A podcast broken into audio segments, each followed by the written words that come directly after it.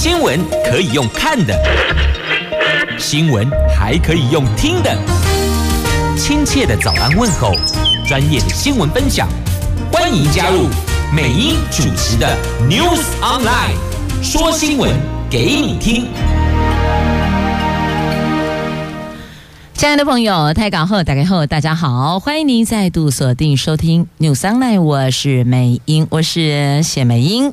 在进入今天四大报的三则头版头条新闻之前，我们现在关心的是今天白天好热好热的天气概况呢？您说白天高温到三十五度热不热？当然热啦！来看高温三十五度是哪里？是竹竹苗新竹县新竹市苗栗，今天低温二十。十四度，高温到三十五度哦。提醒竹竹苗的朋友，补水防晒很重要。那北北桃高温到三十三度，三十三、三十五，差两度，都是很炎热的。低温是二十五度，所以一个二十五到三十三，一个呢是二十六到三十五。提醒大家，这么热的天气呀、啊。这少晒太阳，卡甘就怕里头诶，多喝水，防晒补水很重要。因为天气这么热啊，连歌神张学友都提醒大家，天气这么热要当心，要留意，别晒伤了。那么歌曲后回来，我们来关心三大报的四大报的三则。详细的头版头条，中时联合讲的都是这个非核家园有松动了吗？赖清德丢出了新风向。那自由时报头版头提的是呢，要扩大纳入社会的边缘户。经济日报讲的是台湾股市有机会攻一万七千点哦。天气这么热，是啊，天气这么热，您还会穿长袖外套吗？天气这么热，您还会穿防风防雨的 Gore-Tex 的外套吗？应该不会吧。好，来看台中某分局一名警备队员，在上个月底的时候呢，疑似不满督察督导要他把这个防风防雨的 Gore-Tex 外套脱掉。他超级不爽的，然后就挥拳揍督导，结果这个警官被打到脑震荡啊！这警官看他你都已经满头大汗了，这种天你穿 Gore-Tex 外套，你有事吗？在值班台大汗淋漓，老光老干呢，所以就跟他讲，把外套脱掉，不要再穿外套了，安乐的被挡呀。所以这年头其实有时候长官也是挺难为的哦。因此呢，在督查督导的时候。怎么样去做沟通也很重要。好，这是刚刚看到的网络跳出来的新闻。那么接着我们来看天气这么热，天气这么热，冷气都被当性哎，丢不？那么冷气加虾米，冷气加电呐？来看中时跟联合头版头条，今天讲的都是跟电有关系的呀。这赖神说，停机核能机组维持可以紧急使用啊。有人说这是非核松动吗？那么他说不是安内啦，就规划紧急的时候要启用停运机组，但是对此在野党批这个非核政策大失败呀。好，所以要如何维系非核政策，然后。又能够供电无虞，然后又不能够涨电价。好，有智慧的大人思考一下吧。这是今天中时跟联合头版头条的新闻。那么自由时报头版头讲的是这个扩大社会边缘户，因为法定贫穷人口的确有黑数。好，那么我看一下时间的长度，我们想我们就先来看这个自由时报头版头条的详细的新闻内容吧。我国目前符合低收入及中低收入户资格大概有五十八万五千人，大概占我们总人口数的百分之二点五。但是哦，民间团体估算大概有两百二十万人是边缘户。这些边缘户生活贫苦，因为不符合中低收标准，所以呢被社福政策给排除在外。内政部长林右昌提醒。应该要把这一环都给纳入，那所以我们来看一下哦，这到底实际状况是如何？今天的《自由时报》的头版头条啊。有关。贫穷认定资格的社会救助法已经十年没修法了。卫福部社会救助及社公司说，正邀集相关单位研商，预计一年内提出修法版本。行政院说会倾听各方意见，照顾每一位国人。那现在我们各县市的家户每人每月可支配所得中位数是百分之六十，是最低生活费。当每个人每个月所得低于最低生活费，而且家庭财产没有超过地方政府公告金额，那么就是低收。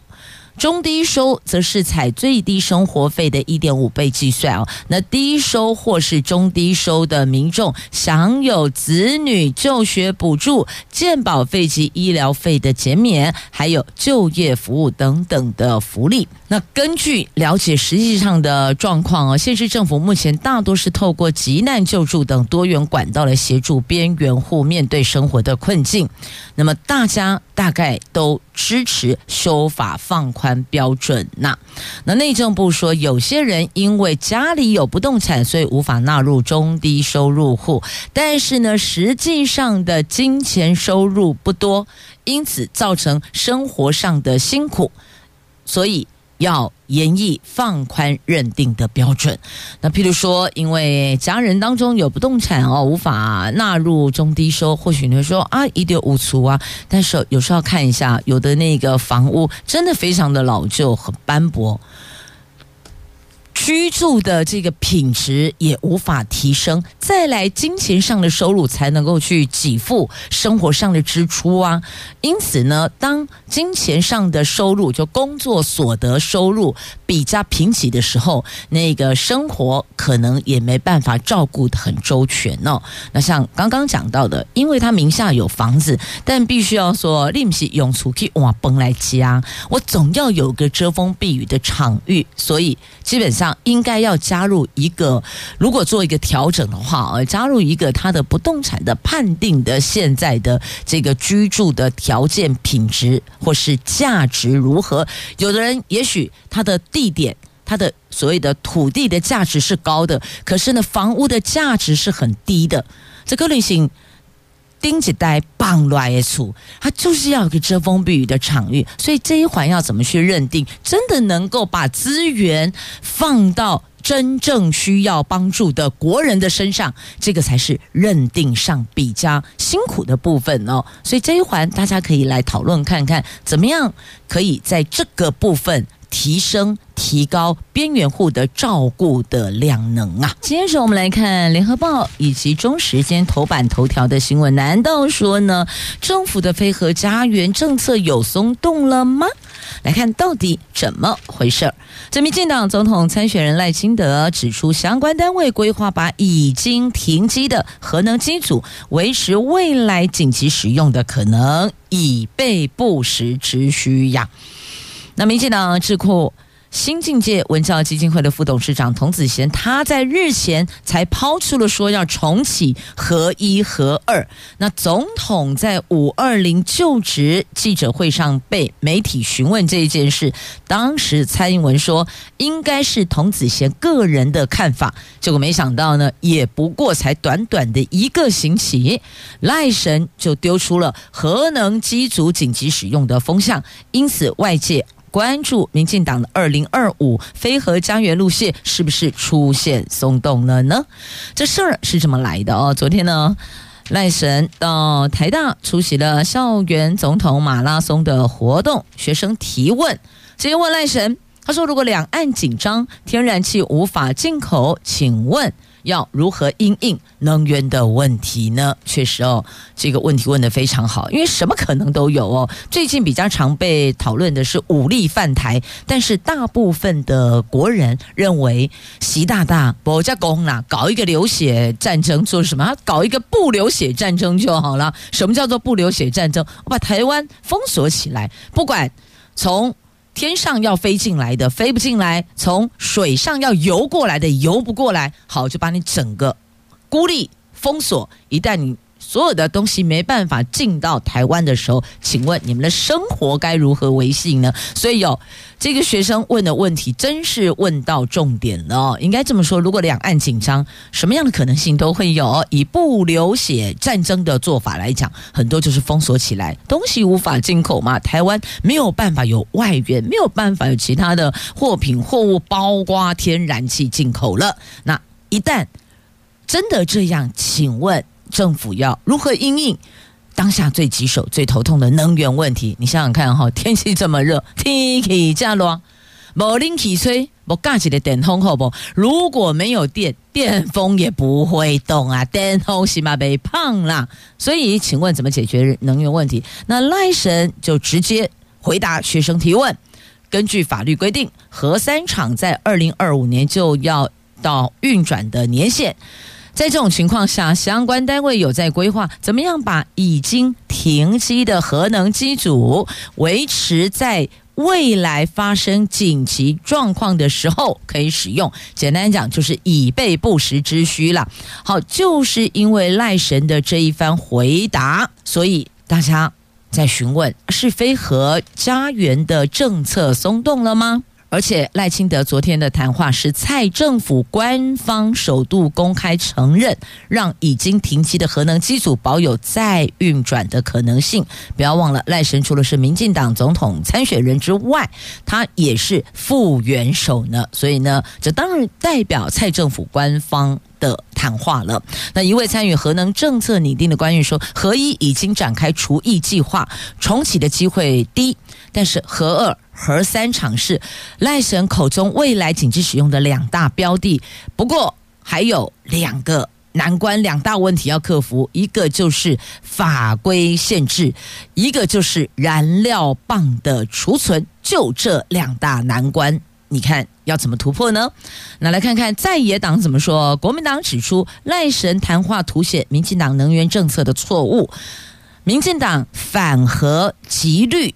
造进，所以这个政策严重错误。二零二五年飞核家园已经证明破产，能源转型根本无法实现。好，那民众党怎么看呢？民众党说，这完全证明二零二五年飞核家园政策的大失败。事实上，当初定的目标完全不切实际，所以赖神才要去收这个烂尾。那政府最终还是要务实面对能源政策，不管未来是要核电厂延役，还是要透过其他替代方案。所有政党都必须要用科学、理性、务实的态度面对公共政策问题，而不是口号。欺骗选民，好，这是民众党的看法。那时代力量怎么说呢？时代力量说，核能发电厂年限到期，依法就应该除役。核一、核二厂都已经在进行除役中，核三厂自然也没例外呀、赖神没有做功课就随意开出政策支票，完全背离非核家园的承诺。好，这个内容是时代力量说的，所以看来哦，这赖神所提的在野党没有人看好，没人买单呢。那专家说，重启核电可行。但是必须那个执照到期要到期了嘛，所以呢必须要展延。那再来环保团体怎么说？环保团体这根本是纸上谈兵嘛，请不要把核能当口水呀。好，这是不同团体还有不同政党立场对这件事的看法。所以有人说了啊，到底是如何啊？只能说，不要问这个问题，很严肃啊。接着我们来看财经新闻。今天《经济日报》头版头条讲的是股市。台湾股市上个星期爆量大涨，站上了一万六千五百点。展望后市，法人说，随着各项国际利空淡化，时序也进入下半年传统电子的旺季，加上台湾 AI 股指标台积电目前本益比不到二十倍，距离辉达的五六十倍还有很大的估值提升空间，有助指数上探一万七千点。AI 股将会担任领涨急先锋呢。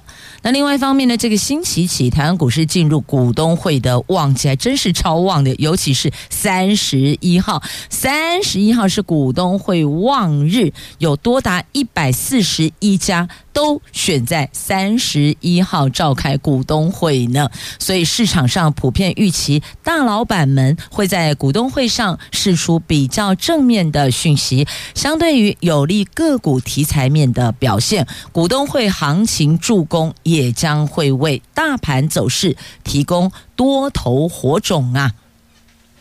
不过也要提醒哦，台湾股市短线涨多，指数已经到一万六千五百点压力区，行情需要有人气族群持续带动，因此必须要留意近期强涨的 AI 概念股的股价是不是能够持续的站稳五日线之上，是判断多头资金是否延续指数再攻高几率的重要指标呢。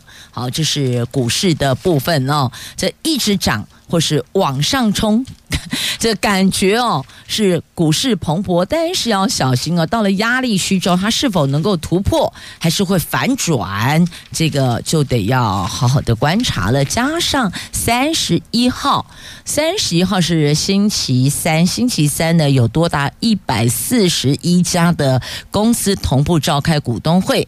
那股东会上会宣布哪些利多，哪些后康诶，哪些正面正向的讯息呢？这个就会影响到后续股市的发展啊。好，那么接着我们再来看，这个是防疫的问题。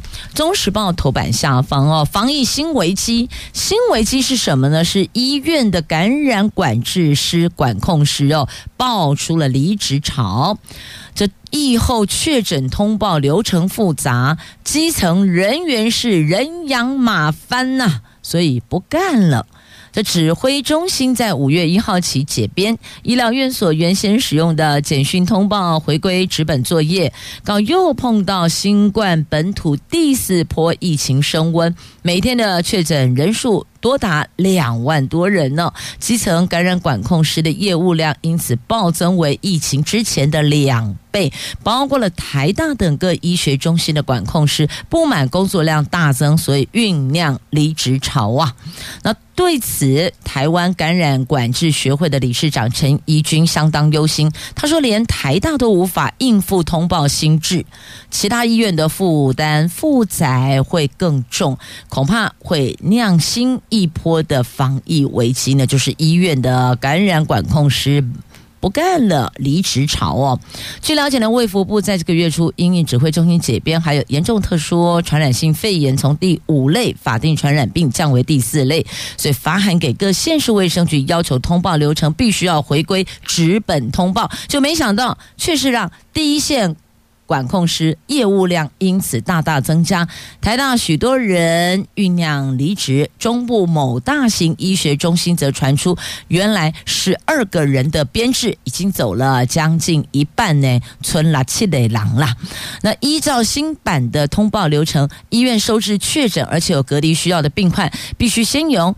管控师主请主治医师填写隔离治疗建议单，而且盖上医师章，然后再由这感染管控师以电子邮件寄到卫生局，等卫生局回函新冠隔离治疗通知书之后，再用纸本送达个案或是家属签收。所以你看，这个管控师要经手多少次？一个个案病患就先从管控师请主治医师填。治疗建议单，然后盖上章之后，再给管控师以电子邮件寄到卫生局。所以你看，出现几遍？两遍喽。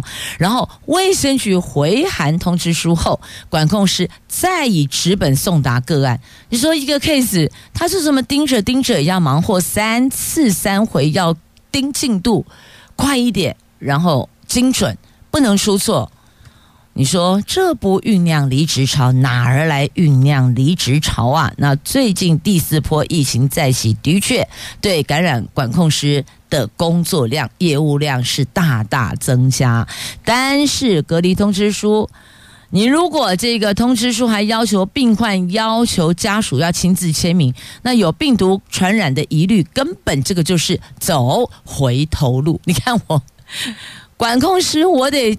送过去给你亲亲了，我不是直接跟你接触了吗？是啊，这一环觉得好怪哦。是美英的脑袋小不隆咚，想不灵通，还是真的你也觉得这当中怪怪的哦？这听起来是觉得怪怪的啦。那疾管署说，最近有接获县市卫生局反映类似的状况，那主要是因为指挥中心解编后，原先电子开单系统已经去任务化，如果要转衔延续，就必须研议程序及经费的来源，但是已经在。提改善方案，减轻医院的行政负担。譬如说，像二十四小时内通报及开单的规定，将放宽为七十二个小时。预计这个星期可以完成程序上路啊。所以我要讲的是哦，你即便放宽的时间从二十四小时放宽成为七十二小时，那问题是管控室的业务量没有减少啊，他还是得一个个案 run 三回呀。所以这一环有没有办法去减少？流程，让他的业务量可以做一些舒缓跟调整呢？这个才是根本解决之道吧。就算你从二十四小时放给我两百四十个小时好了，我还是得完成，得跑完，不是吗？所以啊，长官，第一重点在量，第二重点在时间紧迫，所以那个先后顺序很重要哇。好，所以到底长官们决定怎么做？恐怕后端会影响感染管控师到底要不要继续工作下去呢？来，接着看中时头版下方的新闻。你看，时代得改变呢，时代在改变，我们要与时俱进。连土耳其也要进行总统选举了。这土耳其在二十八号迎来百年首次的总统决选。根据选前民调。已经执政二十年的现年六十九岁的保守派的现任总统埃尔多安，以百分之五十二点七的支持率领先七十四岁的对手，大概五个百分点。如果没有意外的话，埃尔多安将会赢得这一次的大选，同时可以展延他的执政到二零二八年。土耳其是北约成员国，埃尔多安的对外政策确实跟西方盟国不同调，他们跟。中国、俄罗斯是越走越近，他再次当选对西方国家来讲恐怕不是一项好消息呢。应该说，他再次执政、继续执政的话，对西方来讲哦，不是好消息，因为他跟中国、俄罗斯哦，赶紧卡后啦，越走越近啦。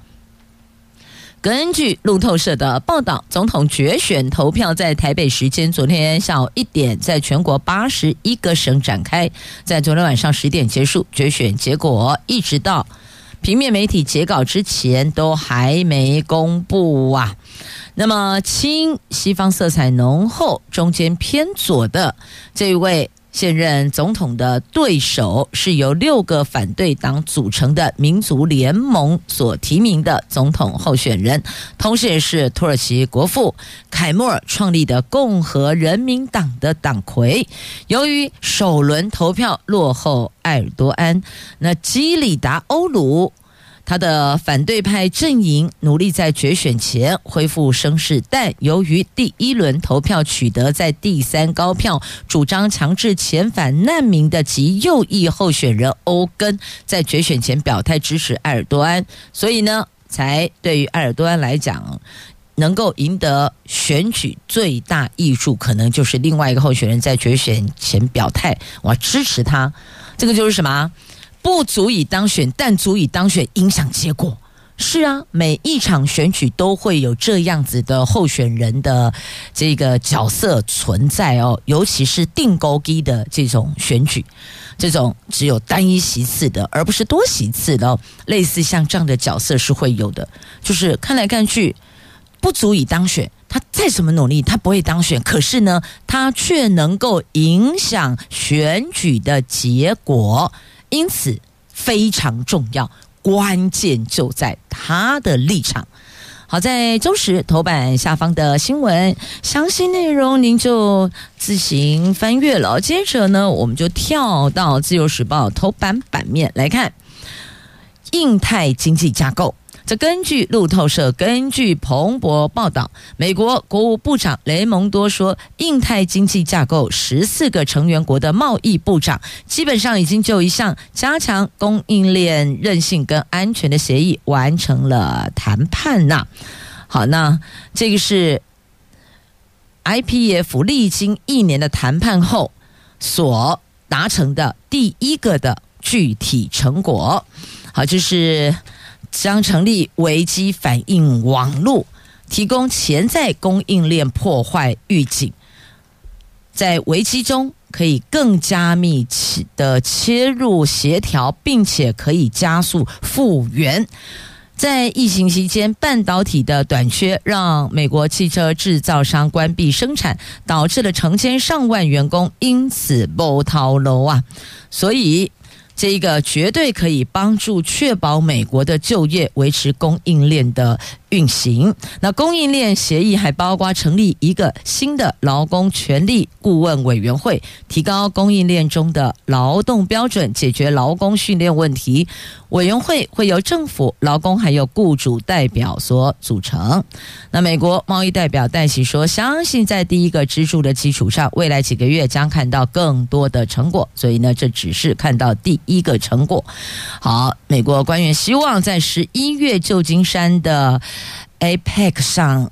能够有更多的谈判成果。好，现在讲的都是一个接下来可能会影响的，以及接下来所期待能够达成的一个方向。就是什么？头版版面的新闻，来再连结。我看接下来应该要关心的哦。你有没有发现，现在休学率跟退学率似乎有逐年攀升的趋势呢？原因？包括了升学压力，包括了僵化的体制，还有近年来自学风潮崛起。好，所以有拒学风暴席卷校园呢。这是今天联合头版下方的新闻。接着我们来看《旧时报》头版下方的新闻。我们来看这个海边溪水要当心啊！现在天气越来越热，很多朋友都会想说去溪水啊、海边、河边、溪边消消暑，但是要注意安全呐、我们来看发生在宜兰。日前，中度台湾马娃逐渐接近台湾的时候，外围环流就带来大浪。宜兰跟花莲昨天分别传出海边戏水不幸溺毙的意外事件，造成了一名国一女生失踪，一名国小男童溺毙。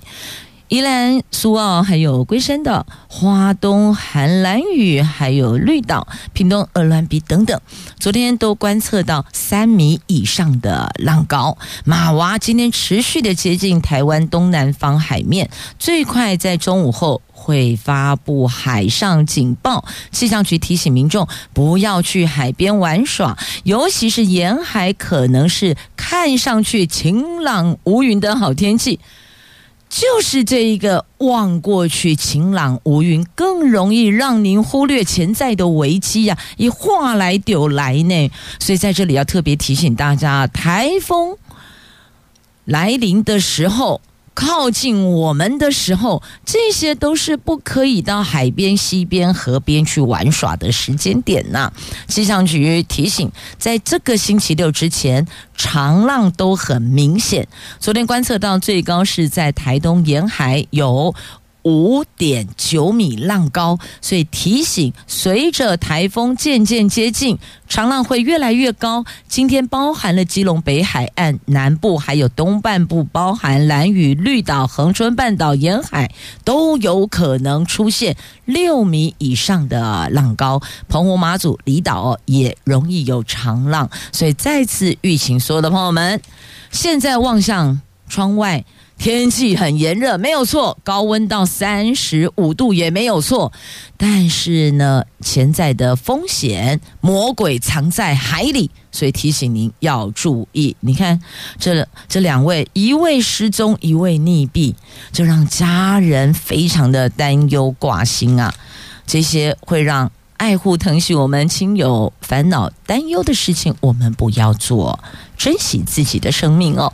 那再来就是什么？头版版面还有这一则图文：中秋国庆出航日本的格斯达沙伦纳号首航高雄，当做母港。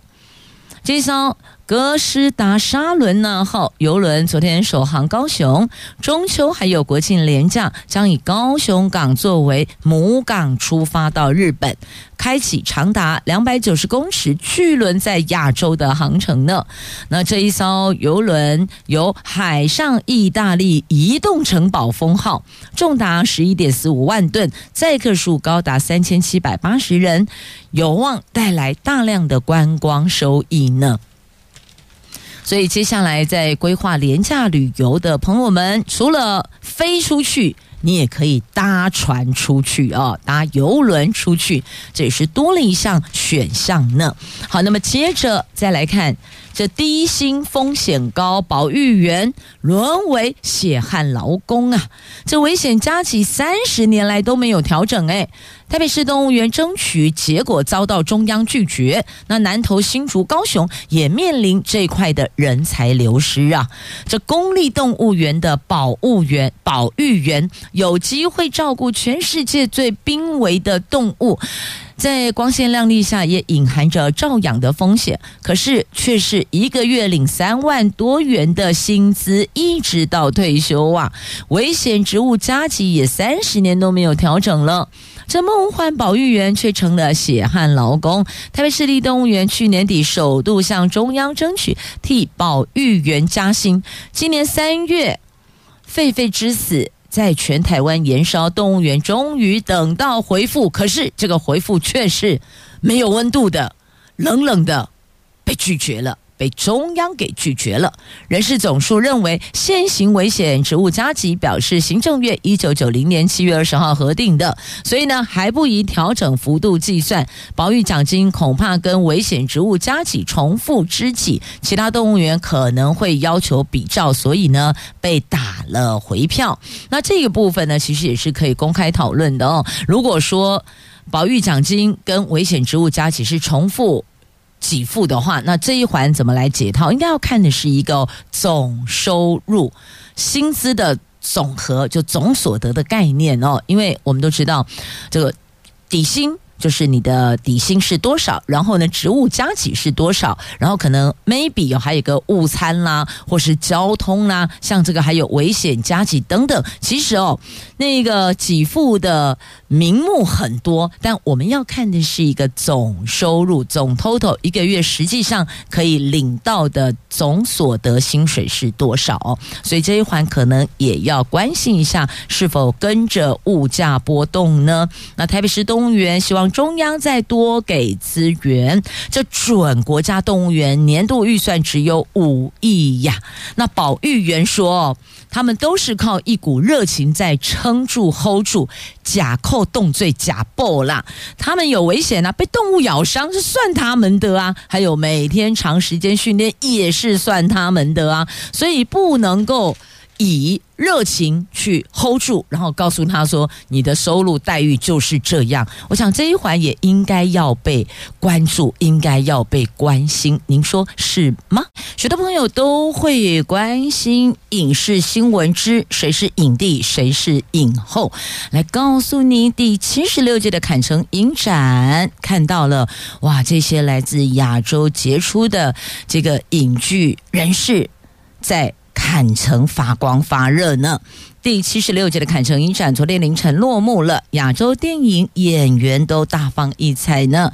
现年六十七岁的役所广司，日本男星哦，以《完美的日子》勇夺坎城影帝，成为日本男星代理耶第二人。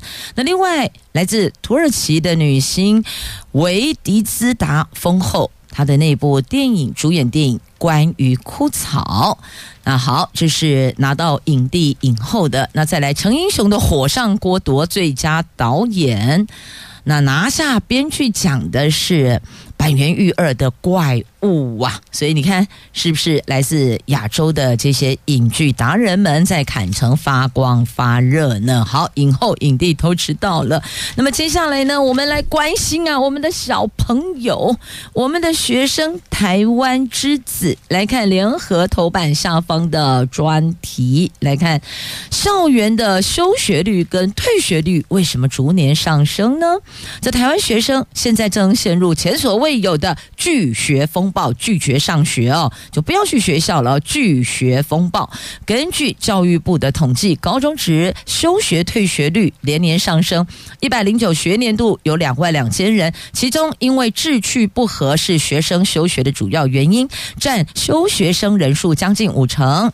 那了解这个志趣不合背后的成因还是挺复杂的，有。升学压力，有师生霸凌，有僵化的学习方式，这都是推力，让越来越多的学生选择离开校园。那还有自学风潮，自己在家学习自学风潮哦。那么再拉回来看，国中辍学率有好转，可是呢，这个是官方数字，怀疑真实存有黑数啊。那在邻近的日本跟韩国的拒学人数也是。近年来往上攀升呢，那专家说呢，应该提供更多学习选择。那也有人说，因为疫情远距教学后，发现诶，这样的学习效果好像还可以，所以呢，蜗居在家的拒学生人数就明显增加了。那还有资优生说呢。这就搞他车哈，哎，就叫音呐。他说读书读到崩溃呀，躲到厕所里边去哭，哭到吐，因为压力真的很大。所以你看，那个分数考得很漂亮的资优生，学习力很强的学生，他不是没有压力的，他只是没有让你看到他的压力。所以舒压很重要啊，因此。怎么样让孩子有一些适当的疏解、释放压力的管道方式？这恐怕也是做家长、做老师要去了解，然后去协助的。那再来，不要认为哦，不通报好像看起来数字就有美化。我们要了解的是实际存在的状况，还有这些辍学的孩子去哪里了？是在家自学，还是出外工作，还是加入了一些？人民团体，哎，我好吧，我用人民团体挑啊哈，人民团体哦，很有力的人民团体，所以这一环攸关国家竞争力，因此这个部分的确是。必须要赶紧来关心、了解、改善，到底有什么样的做法可以让他们愿意回到校园？那么我们能做的就是那个僵化的学习，那个学习真的有够硬邦邦的啦，那硬度哈比钻石还要硬，所以怎么样去做缓解？再来关心青年朋友的失业率。百分之十一点七五，这是今天《中国时报》A 四正经综合版面的头条。平均待业九十九天呐、求职期创下近十年来的新高。九年级生多数不进修，抢先就业，先赚钱呐、所以现在发现哦，选职趋向。M 型化了，在台湾大学礼拜六毕业典礼开启了新鲜人寻职旺季，就六月份哦，就台湾的大学哦，六月礼拜六毕业典礼，那再来接下来就是毕业季，六月初嘛，不管是哦，这大学还是专科技职院校，包括高中都是哦，六月份，所以主计总处统计了四月。二十岁到二十四岁青年族群失业率是百分之十一点七五，不仅高于整体的失业率，整体失业率是百分之三点五，等于平均每十一位青年人就有一个人处于失业的状态，是所有年龄层中失业率最高的族群。人民银行统计显示，今年毕业恐慌度破了纪录，新鲜人求职待业期多达九十九天，三个多月了，差一点就跨过一百天的大关，创下这十年来的新。高纪录呢？所以到底是什么原因？他们不进修，那抢先就业，抢先就业跟进修到底对孩子来讲，我们要协助分析优劣，我们就拿出 SWOT 分析告诉他好了。如果你进修是什么？如果你就业又是什么？我想把它清楚罗列出来，比较能够接近理性判断，不至于以情感因素，亦或者是这个亲友导向，让家里讲哦买啦，进来进去探亲看重要哦，类似这一些哦，先去了解到底怎么个。回事啊！好，这是在今天媒体所报道，也提醒大家要留意、要当心、要重视呢。好，再来，这是巨学风暴。我看刚刚还有一个，对，来了，替代役招训，您增加到四到五天哦。四到五天，接下来的这个召训期，议政署报告修法后将召集演训一万人呢。好，那么接着还有提醒您呢，国道一号的林口交流道改善工程启动了，所以这也告诉我们周边的拥塞状况，因为施工期难免会有一些不方便，提醒大家小心行驶，耐心通过。交通黑暗期后，就可以有效改善林口龟山的交通拥塞状况。预计要到二零二七年的二月完工呢。好，这是节目最后提醒您的，那也了解一下它影响的层面，还有替代的道路的建议规划哟。感谢您收听，明天上午七点三十分，我们空中再会了。我是美英，我是谢美英，祝福你有愉快而美好的一天，明天见喽。